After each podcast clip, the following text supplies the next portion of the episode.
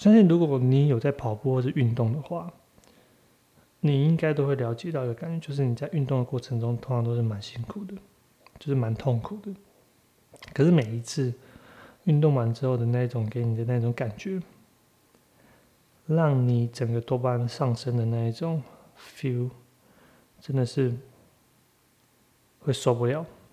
所以这种会让你再继续再投入每一次的运动。这也就是作者在这里讲的进程原则，最重要的是过程，而不是它结果。如果你今天赢了乐透或下半身瘫痪，给你选一个的话，我相信没有人会选下半身瘫痪的。可是经过调查之后，这两种人在半年之后，他们心情是差不多的，就是他没有办法痛苦。他没有办法痛苦一整个一整个半年，他也没有办法开心一整个半年。赢了乐透的人，在半年之后，他的生活其实恢复正常。下半身瘫痪的人，他基本上也是。作者都是做了一些调查之后，才得出了这些结果。呃，下半身瘫痪，他是举了一个霍金作为例子。霍金因为他之后瘫痪之后。他自己说：“因为我没有其他选择，所以现在研究学术研究、物理学术研究就是我最好的选择。所以，他随时保持一个很乐观的态度。当然，这在在我们看来的话是很难想象的。进展原则有另外一个名字，应该也叫适应原则，也就是说。”你的大脑是随时随地都在适应新的环境的，它会让你的大脑做一些我们说的可塑性的。大脑是有具有可塑性的，大脑的改变就会改变你的目标，你的目标改变了，就会让你资讯在改变，就这三个会一直轮回，一直轮回，一直轮回，所以你的大脑是具有可塑性的。这个过程之中，其实就是会让你，呃。不断的在回复到一个比较平常的心情，这就是为什么你赢了乐透，跟你下半身瘫痪，在半年之后，你的心情其实差不了多少的，是差不了多少的。好，我们讲一下快乐的基准线。其实我们这章都在讲快乐啊，快乐，快乐，他这里给了一个公式，叫做 H 等于 S 加 C 加 V，H 就是你的快乐基准线，等于。呃，就是你有多快乐的意思啊？快乐基准线应该就是这样子。那 S 是什么？S 是你的个性，也就是你的快乐基因，也就是你的先天上对于事情的看法的乐观度。就如果你对这个事情天生就比较乐观的话，这就是你的 S。这完全是取决于你的个性跟你的基因。在哎，C 就是你的生活条件，就是你的生活条件，如果不是在应付呃生活上的一些基本的困难的话，基本这个东西其实它影响是不大的。也就是你到了一定的水准的时候，你基本上是这个东西呃不会影响，不会太大的影响你的快乐基准线。只有当你每天为了生活，为了三餐，为了下一餐温饱的时候，这东西就会开始出现。好，然后最后一个 V 就是所谓的自发性活动啊，我一直会觉得自发性活动其实就是你的价值感的来源呢。在自发性活动里面，你会发现这东西是属于个人选择，也就是说你选择要做这件事情，而这件事情的完成会让你觉得你的心情非常的好，在整个过程中你会非常的专心。所以外界几乎跟你没有什么任何关系，你的身、你的心、你的灵都在这个事情上面，你会对这件事情非常的有掌控感，你也知道自己可能可以完成，或是可能不能完成，但是你有信心的去做它，你有信心去做它。呃，有另外另外一本书叫《心流》，我觉得大家可以去去看一下。心流其实它讲的就是这个过程，就是你在做这件事情的时候，你全身心灵的投入，然后就发现这个过程才是最重要的。在结果出来之前，永远都是最棒的心理状态。但是在结果出来之后，你会发现，哦，我现在要干嘛？我现在目标完成了。我相信每个跑马拉松的人，应该都会这样子，跑的时候都会说，哦，下次不要再跑了。但一旦跑完之后，你就忍不住手痒，又再去报名。也不只不只是马拉松啊，很多应该都有。我们会在最后一章人生的意义的时候，再回头来讲一下这个东西。我我想这这时候，我会让我想起我我前几天跟我呃老婆还有小朋友去吃冰，冬天吃冰，然后我每次看他们吃冰，我就觉得哇，好享受，就看他们吃冰比我自己吃冰还要更享受。我我就想到，好像像我们吃冰，大人吃冰都会觉得哇，这么冷要吃冰，那要吃什么冰？那要 吃完冰之后，这些热量我要把它减掉，就光做一件事情都不能很很纯的去做这件事情，所以你就有的没有的想法就全部涌上来了，对，可是。看着孩子他们在做这件事情，在吃冰这件事情的时候，我就觉得哇，超享受的，真的超享受的，很开心。好，这边我可以了解，可以我们可以了解一下，聊一下。我每次要上网买东西的时候，我都觉得我自己有选择性困难，就是一个东西我可以比很久，或是我可以看很久，有时候拖到两三个月，我都没做这些事情，我就觉得这是好痛苦，好累哦。真的很痛苦，超累的。我我不知道，我一直到最后要决定要买下去，选择那一个的情绪是什么？应该就是赶快买一买，赶快把它处理掉，不要再继续困在这个里面了。因为真的太累了。所以对我来说，我我相信很多人都有，我相信很多人都有。像我们在在我在我家这边，像我在我家盐水这边。我们就选了五家，就平常吃东西都很好吃，但也不会太贵，所以它是当可以当成是我们平常的食物的来源。就你今天不知道吃什么，好，就从这五家里面选，都几乎都不会累，然后我就可以跟这五家的关系保持一个很好很好的的的关系。我就觉得这样子很有那种社区的感感觉。所以这老板都认识，然后也都很熟，就完全觉得哇，这个方法超棒的。我每次都不会觉得说哦，今天要吃什么，选择性障碍。我觉得在北部好像就会，因为东西真的太多了。每次去台北，我就就要吃什么，然后吃那个感觉就是没有一个，就是没有办法好好的去设定说哦，呃。像盐水这样子，这个方方式，就是我会认为这种东西叫做 SOP，吃东西 SOP，就把它定下来。我其实我有一个想法，是礼拜一到礼拜五，就是吃什么都把它定下来，然后就照个行程走，完全没有选择性的困难。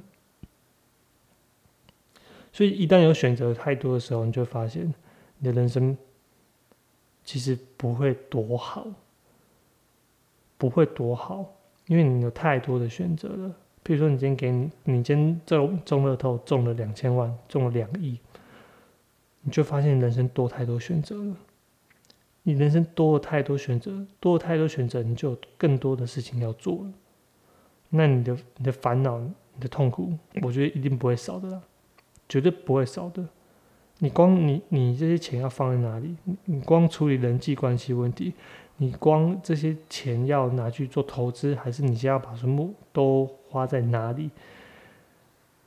然后你还要担心别人会不会来来来干嘛？这些东西都是你要担心的，所以你不会多，我相信你不会多，真的快乐到一个没有极限的，不太可能。这就是我的看法。好，下一章我们聊一下爱。呃，大家都知道有一种实有一个实验叫做帕夫洛夫的狗，他得出的结果叫做条件制约。是什么意思呢？我我用我的狗当例子好了。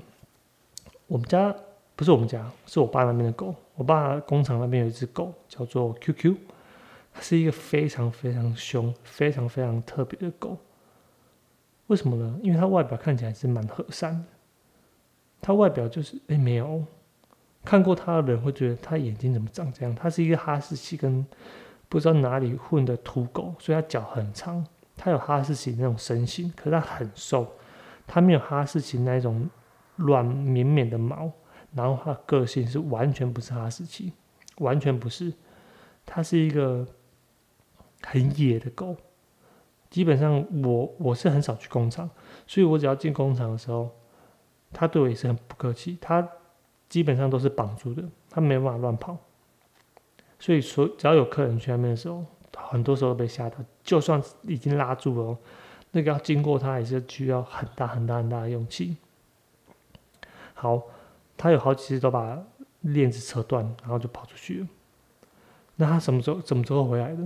就是敲碗，敲他的碗，只要敲他的碗，他就会自动回来。因为他知道吃饭的时间到了，这就是帕夫洛夫的狗条件制约。你给他一个条件之后，他就会他就会完成另外一个结果。行为主义的创始人 John Watson，他就主张所有的小孩子之后都要养在一个畜牧场里面，也就是说，我让他们有统一的生活条件，他们之后。想变什么就可以变什么，想变老师，想变律师，想变所有的东西，都通通都可以，只要我养在畜牧场里面。所以这应该就是很多的科幻题材都会把这拿出来用。后来有一个人叫做哈洛，哈洛的猴子，大家如果有印象的，大家如果有兴趣的话，也可以去 Google。最最让人印象深刻的就是那张照片，就是一只猴子抱着。一个有绒布的、有绒布的柱子，其实那是一个假妈妈了。然后手伸过去，要拿铁丝网上面绑的奶水，这就是最，这就是最明显的，这就是最明显的，就是哈罗的猴子那最经典的那张照片。好，这这个实验其实就是说。嗯，它的细节我就不多讲了。它的细节就是他把猴子分成两群，然后呢，在一个泡棉，他做两个假妈妈，假个假的猴妈妈，一个用泡棉把它包起来，然后最后面用那个绒布把它最后围起来，另外一个是完全是铁丝网，就是硬邦邦的、冷冰冰的，但是它身上有两瓶奶瓶。然后当当成是他的奶水，那实验的结果非常明显，所有的猴子都是要去找绒布那边，因为他觉得，呃，绒布那边会让他更有妈妈的感觉，但是他喝奶水那边，喝奶水那边，所以哈洛就做了一个实验，他做了两只假猴子，一只是。全身都是铁丝、铁笼包成的假妈妈、假猴妈妈，但是它身上有两瓶奶水。另外一个呢，它是弄塑胶泡面，然后再加绒布去把它围成的另外一个假妈妈。那结果很明显，大部分的猴子都跑去找，都跑去找那个假的绒布妈妈那里，只有在吃饭肚子饿的时候才会回到奶水那边。但吃完，他马上回去了。这故事告诉我们：你有奶便是娘，其实是错的，是有娘像娘的才是娘。所有灵很多灵长类，他们会去找任何接近妈妈的东西，任何接近妈妈的东西。我记得我每次在公园玩的时候，很多小朋友他一开始都不太敢。看到就赶快去玩，他会，他会黏在妈妈旁边，然后叫妈妈陪他玩，或者叫妈妈怎么样怎么样怎么样。我们家其实也会，一开始都会，尤其是小小朋友，那种一一看就知道他走路刚学走路，刚接触那些游乐设施的时候，对他面对那些庞然庞庞然巨物或很陌生的环境的时候，他开始一定会拉着自己的妈妈去熟悉那些环境。不过熟悉之后，就会跟开始起笑。这是我们讲的依附理论。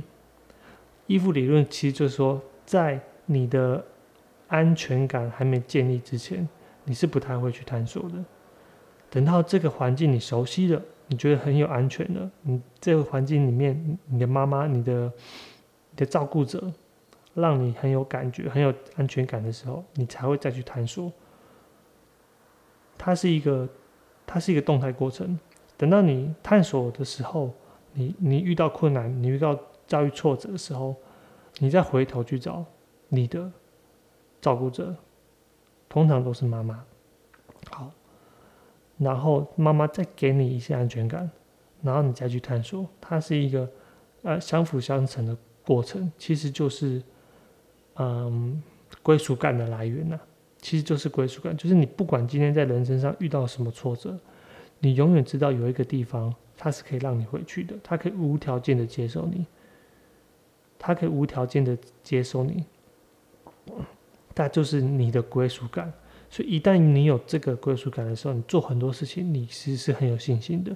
你在面对很多挫折的时候，你不会觉得说自己就像是一个人生的浮萍，然后被人家踩了之后，你就永远扶不起来了。你就永远就是在那边完全没有根，你永远知道就是有一个地方可以让你回去。其实这这就是依附理论它的一个基本的的概念。其实也就是我们所谓的爱。好，这有一个实验，他设定了一个房间，房间里面很多玩具。他我叫他叫做人生七场戏。第一场呢叫做妈妈跟儿子跟不跟孩子在房间里面玩。第二场有一个和善的女子走进来，或是和善的人无所谓，进来跟妈妈对谈。然后第三第三场。妈妈离开，所以现在房间里面剩下那个女那个女子跟那个小孩。第四场女女生离开，妈妈回来。第五场妈妈离开，所以现在小孩是一个人在房间里面探索。第六场女子回来，第七场妈妈回来，所以现在房间里面三个人都有。好，在这整个过程之中。作者把全部小孩子的心理变化，或是说他的外在行为记录下来，然后稍微做一下统计。他说，基本上可以分作三三个型，就是安全性依附、逃避型依附跟冲突性依附。在妈妈离开或妈妈回来的时候，安全性依附的小孩子，他们面对离开的时候是很焦虑的，他是很不喜欢的。可是，一旦妈妈离开之后，他们会慢慢的平复下来。等到妈妈回来的时候，他们觉得很开心。他们会觉得这东西，他们觉得妈妈回来非常非常的雀跃，所以他们是有回应的。第二个逃避型的依附感，就是妈妈离开，妈妈回来，其实都没太的反应，他就玩他自己的。但是，作者在这里观察到。像这一类型的，他们通常不是没有反应，只是他们外在的行为把他们压抑下来了。也就是说，他们的内心可能是很冲动的，或者他们内心可能是很纠结的，只是他外在行为没有表现出来。他们没有表现出来。第三种冲突型的依附是妈妈离开之前，或是妈妈回来之后，他都没有办法一下子就能静下来了，他是要哭闹很久。或者是要，就算回来之后也是不理妈妈，所以他的回应就是有时候有，有时候无。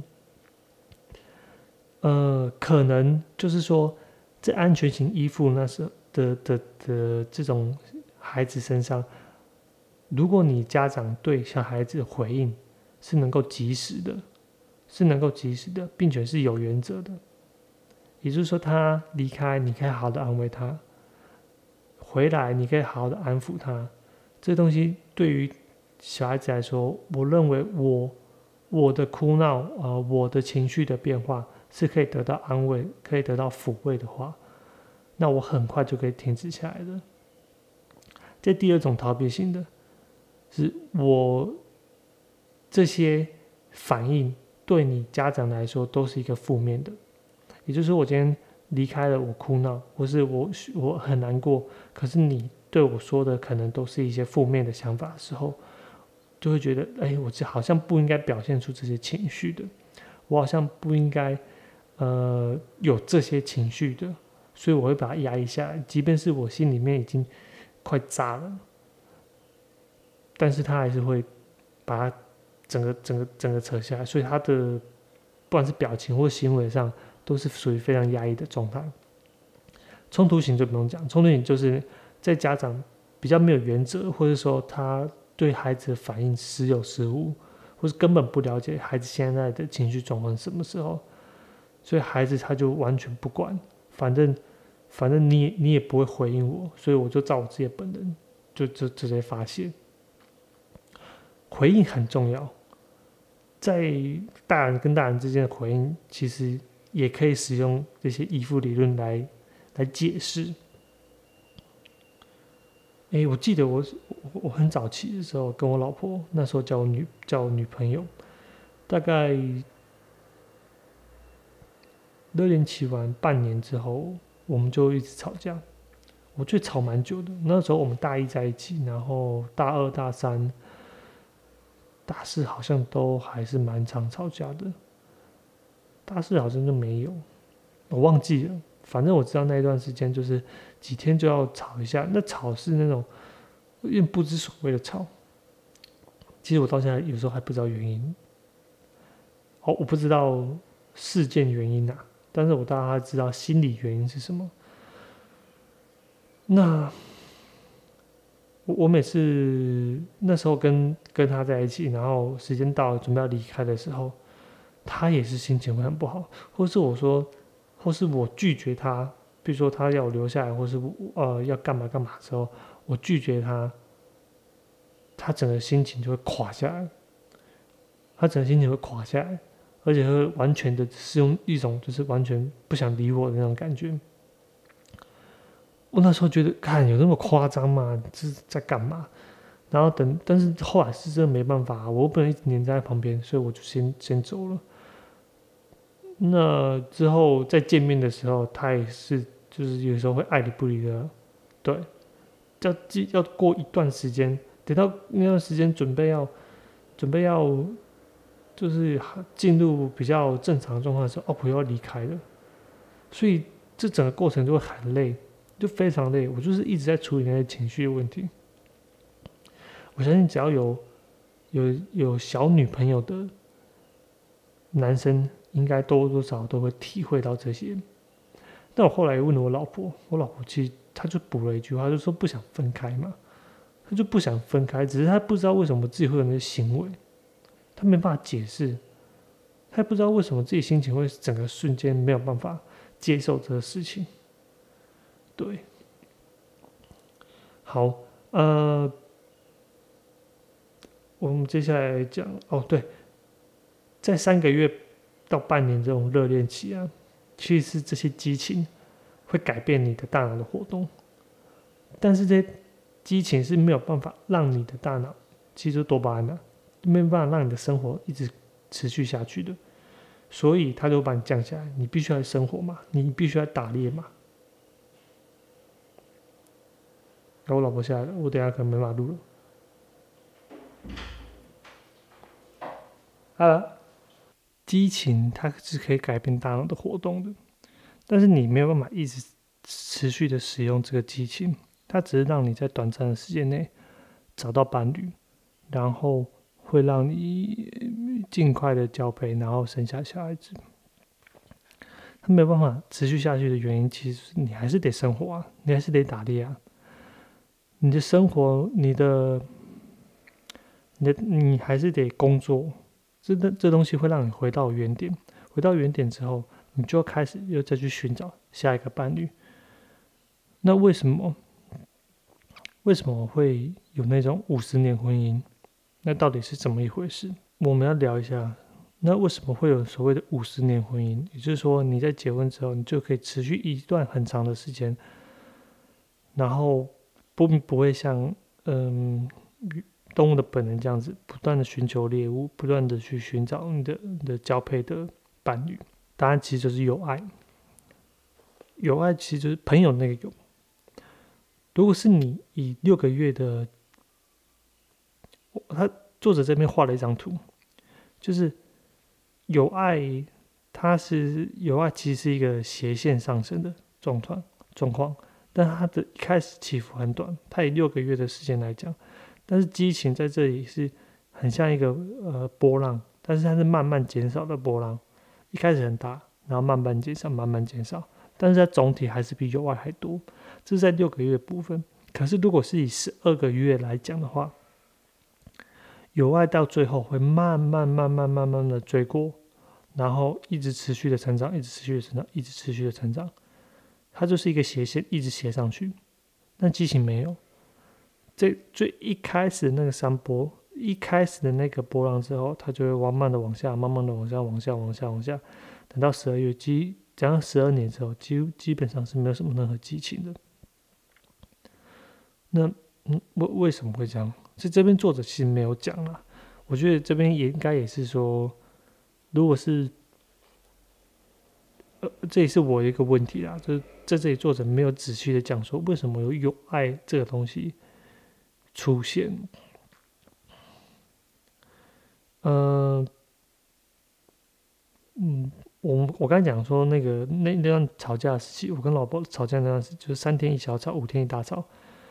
最后一直到当兵的那一段时间，才真正算是一个够稳定。因为我们那时候分开一小段时间，我在海我在澎湖的海军当兵，然后一每一个月才回去一次，然后一次回去大概是八九天左右吧。哦，那时候我才开始享有点享受到，这才是正常情侣的感觉。对，这这很就是很正常，就是我觉得这。我觉得那时候我们的感情才真真正开始在做比较稳定的一个经营。很多人也就说，就是结婚之后你的感情是要经营的。那经营到底怎么回事？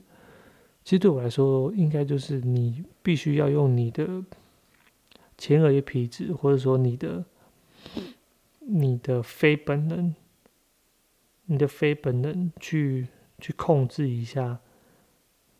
你很多的身体状况，譬如说情绪，譬如说你的这性冲动，对吧？你性冲动没有控制好，你的就直接去外面播种，然后是你要以对方的想法为想法，或是以这段关系的以这段关系为主，所以你要去听你的伴侣说的话。那像另外一方面，你如果要有激情的话，有火花的话，因为就是有你的本能嘛，你的整个多巴胺或者你的荷尔蒙，真的充满你的全身，然后跟每天做做爱啊，或者干嘛之类的，然后都觉得哇，对方讲话真的是太太棒，很崇拜的那种心情，但是你以自己的感觉为主，永远都是以你自己的感觉为主。所以你不会想要听他讲说话，因为没办法接受吧，没办法接受不同的观念，你只是觉得，你只会接受说，哦，原来这时候就是爱。呃，我老婆也常常问我一个问题，说，诶，为什么我跟他在一起这几年，几年之后，然后三四年之后，我都不会再去找其他的女生。我说，我也没有想那么多，但是我真的还不会去找其他的女生。你说性幻想可能多多少少有，但是那都是就是就是我的本能嘛，就是我现在就是手机拿起来或者电脑拿起来敲一敲就没事了，不会真的有其他的想法。主要的原因，我我我跟他聊聊过，我说，干这样子还要再。在经过一段吵架的时期，我都觉得没办法受得了。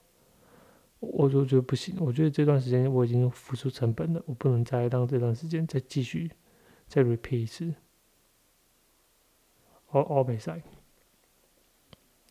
好，那我我跟他后来跟他讲说，那到底是什么动力会驱使我，就是稳固这段感情？其实应该就是责任。我到现在还不太知道责任这个定义到底是什么，只是我自觉得说这东西就是我应该要做的，它就是我应该要做的，那我应该要把它完成的。那至于为什么，我不知道为什么，我不知道责任这东西再再深究下去，它到底是什么东西。但是我就觉得这东西就是我应该要做的。嗯，在做一个章节人生的意义的时候，其实我们就会讲到天职的部分。那细节部分我们到时候再来讲吧，好吧？那这张爱的部分我们就在这里结束，拜拜。